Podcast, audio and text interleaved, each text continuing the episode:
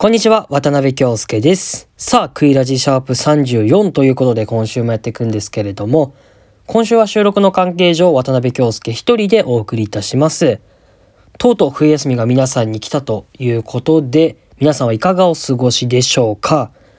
まあ、1月4日までの短い休みですが、クリスマスだったり、正月だったり、結構大きなビッグイベントがあると思います。そこで起きた出来事をですね、まあこのクイラジで少しずつ話していければいいなと思います。さあというわけで今週も頑張っていきます。15分ほどお付き合いください。それでは参りましょう。渡辺京介と和田隆弘のクイラジ。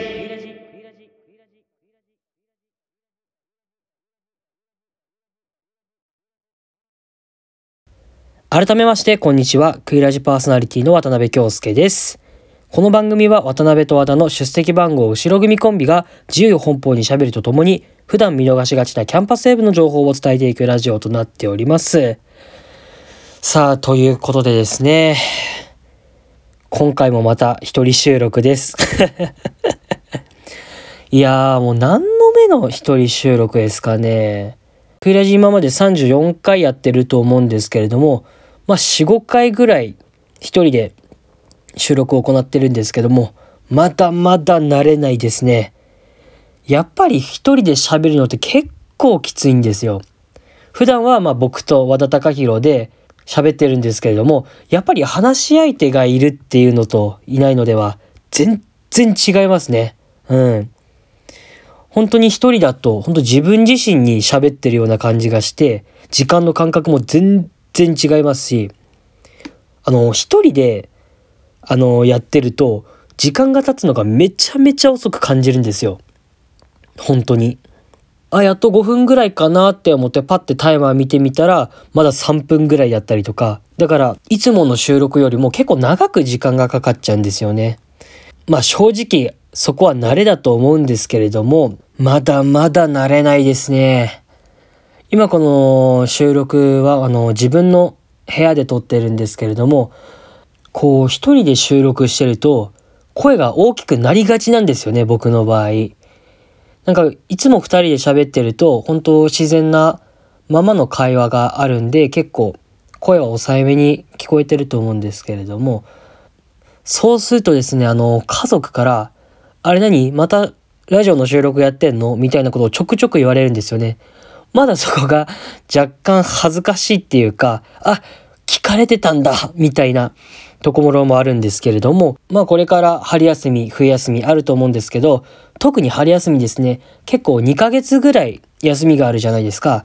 なので、まあ僕の一人収録だったり、まあ和田隆弘の一人収録だったり結構たくさんあると思うんですけれども、まあそれも皆さんちょっと楽しんでいただければなと思います。さあ、ということでですね、今週はちょっと少し変わった収録方法をしようと思ってまして、あの、クイラジの番組構成は大きく分けて3つぐらいに分かれてるんですよ。前半のフリートーク、キャンパスセーブ情報、後半のフリートークっていう感じで。で、今、12月23日に収録してるんですけど、まあ、クリスマスが近いということで、前半のフリートークは23日、後半のフリートークはクリスマスが終わった25日以降に撮ろうと思ってて、まあ、ここだけ聞いたら、なんでそんなことするのかって、まあ、思う方もいると思うんですけど、まあ、単純にクリスマスの出来事を伝えたいっていうのが大きな理由なんですけど、まあ、僕はあのクリスマスの2425日今のところ何も予定がないんですよ。まあ本当はですね、まあバイトのシフト入れたんですけど、それじゃあ面白くないと思って。だから今、クリスマスのカレンダーは真っ白です。は あ、寂しい。まあなのでですね、簡単に言えば今回は実験企画なんですよね。まあ思い、僕の思いつきで考えた。まあクリスマス何も予定がない渡辺がどのようなクリスマスを過ごすのかなって単純に僕自身も気になったんですよね。まあ、本来だったら、まあ僕だって、まあ世間の皆さんと同じように、まあ恋人と一緒にご飯を食べに行ったり、イルミネーションを見に行ったり、めちゃめちゃ遊びたいですよ。でも一貫戦恋人と言える人がいなくて そうなんですよだから今こんだけ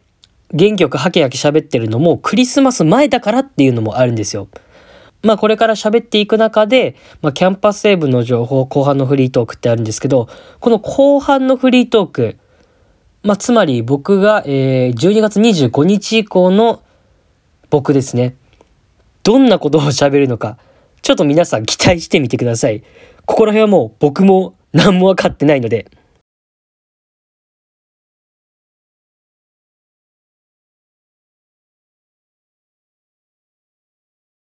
渡辺京介と和田貴弘のクイラジ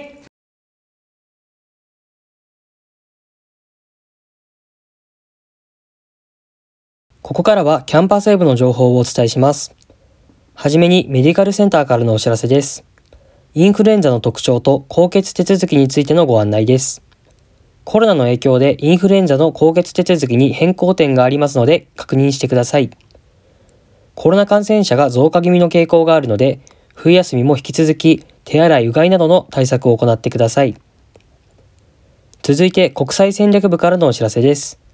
長期休暇中の中国語海外オンラインプログラムをご紹介します。北京語学大学のオンラインプログラムはコロナ禍の2020年度より毎年実施している中国語のプログラムです。レベル別のクラスで各国の学生と共に学びます。日時は2023年2月23日水曜日から3月22日火曜日までです。興味のある方は参加してみてください。続いてアカデミックサクセスセンターからのお知らせです。6号館2階にあるアカデミックサクセスセンターで新年度にピュアチューターとして活躍したい学生の募集を開始しました。ピュアチューターとはアカデミックサクセスセンターで行っている学生同士の英語学習に取り組むピュアチュータープログラムにおいて、グループの中で学習を指導するリーダーの役割を担う学生のことです。全学科専攻の新2年生から4年生を対象に募集しています。1月10日火曜日午前9時からが申し込み開始で、1月24日火曜日午前9時までが申し込みの締め切りとなっております。最後にボランティアセンターからのお知らせです。日本におけるアイルランド文化の啓蒙と国際交流を目的としたイベントで、運営補助に携わっていただける方を募集しています。興味がある方はお昼休みに行われるオンライン説明会にご参加ください。日時は1月12日木曜日12時半から1時となっております。ここまでのキャンパスウェブ情報は12月23日までの情報となっております。新しい情報が次々と更新されていくので、こまめにキャンパスウェブをチェックしてみてください。以上、キャンパスウェブのコーナーでした。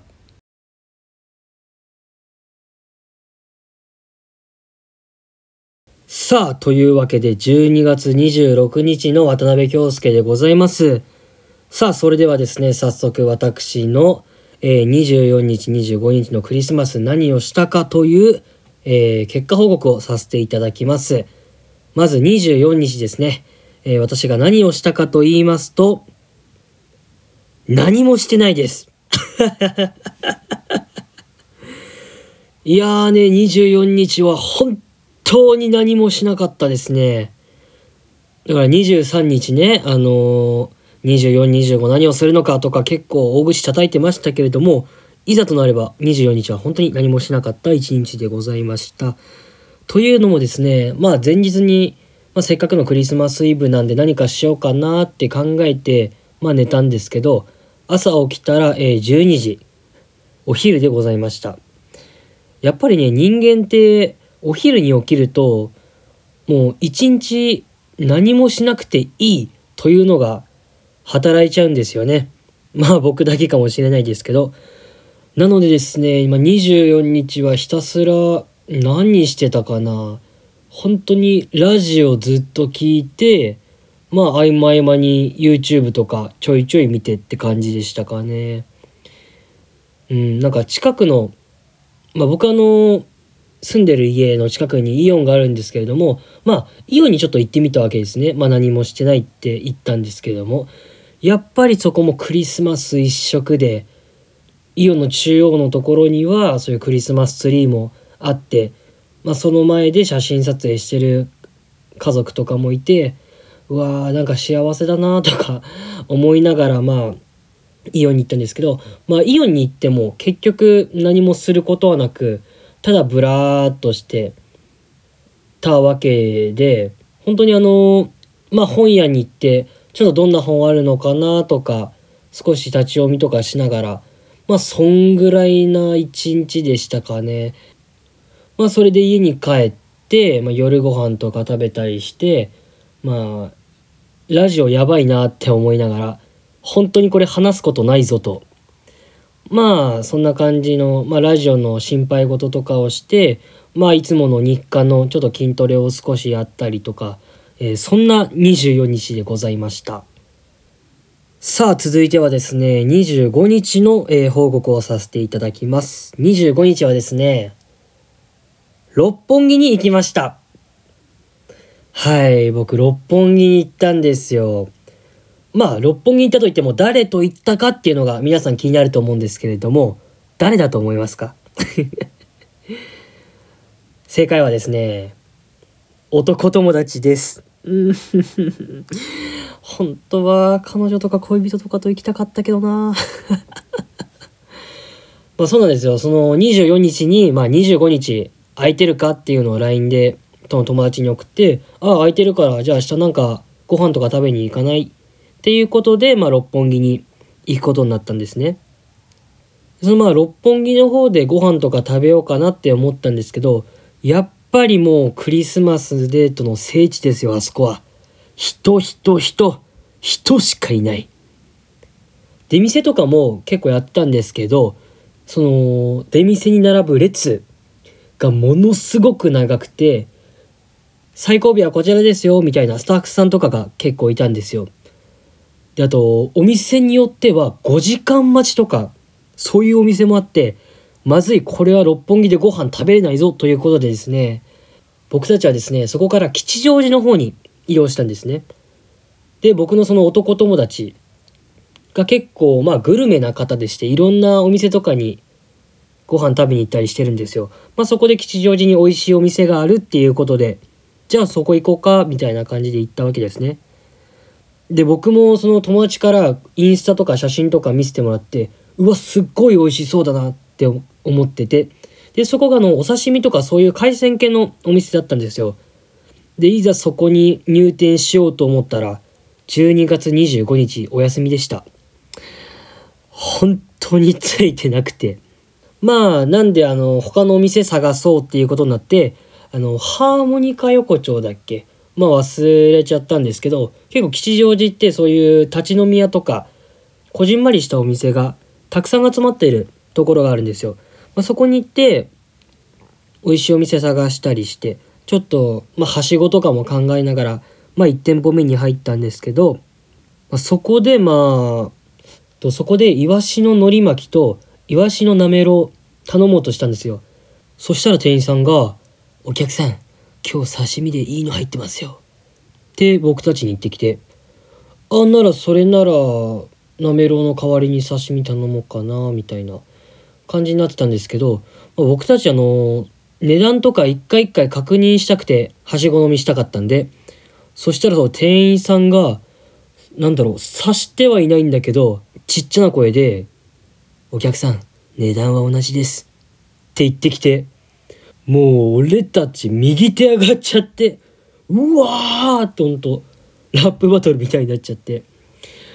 あそこの店員さんすっごい人だなって思って。で、それでまあ頼んだお刺身も、ブリのお刺身だったかな。めちゃめちゃ美味しくて、また2人で行こうなみたいな話をしてて。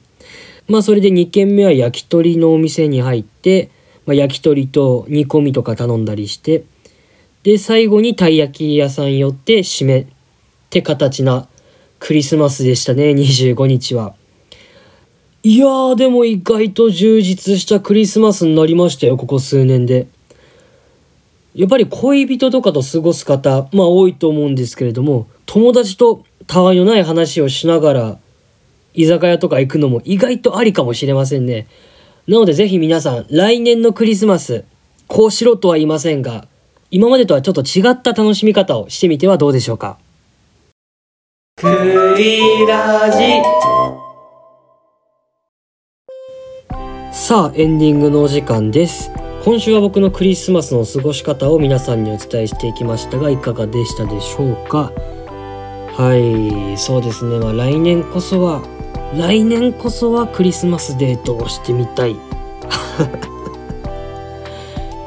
いや僕ね皆さんがどんな感じでクリスマスを過ごしたのかちょっと気になるのでもしこんなことをして過ごしましたよって方がいましたらクイラジのインスタグラムの方にコメントをお願いします。そしてなんですけれども25日の六本木と吉祥寺のクリスマスの過ごし方の Vlog を YouTube の方でアップしたいと思います。完成したらインスタグラムの方でお知らせするので、えー、そちらもチェックしてみてください、えー、そしてクイラジなんですがインスタグラムをやっています。インスタグラムのユーザー名はアットマーククイラジ .16 アットマーククイラジドット .16 クイラジの字は J となっております。Apple Podcast、Spotify、Google Podcast、Amazon Music で聴けるのでお好きなアプリで聴いてみてください。ここまでのお相手は渡辺京介でした。ありがとうございました。来週もまた聞いてください。それでは皆さんいい冬休みを。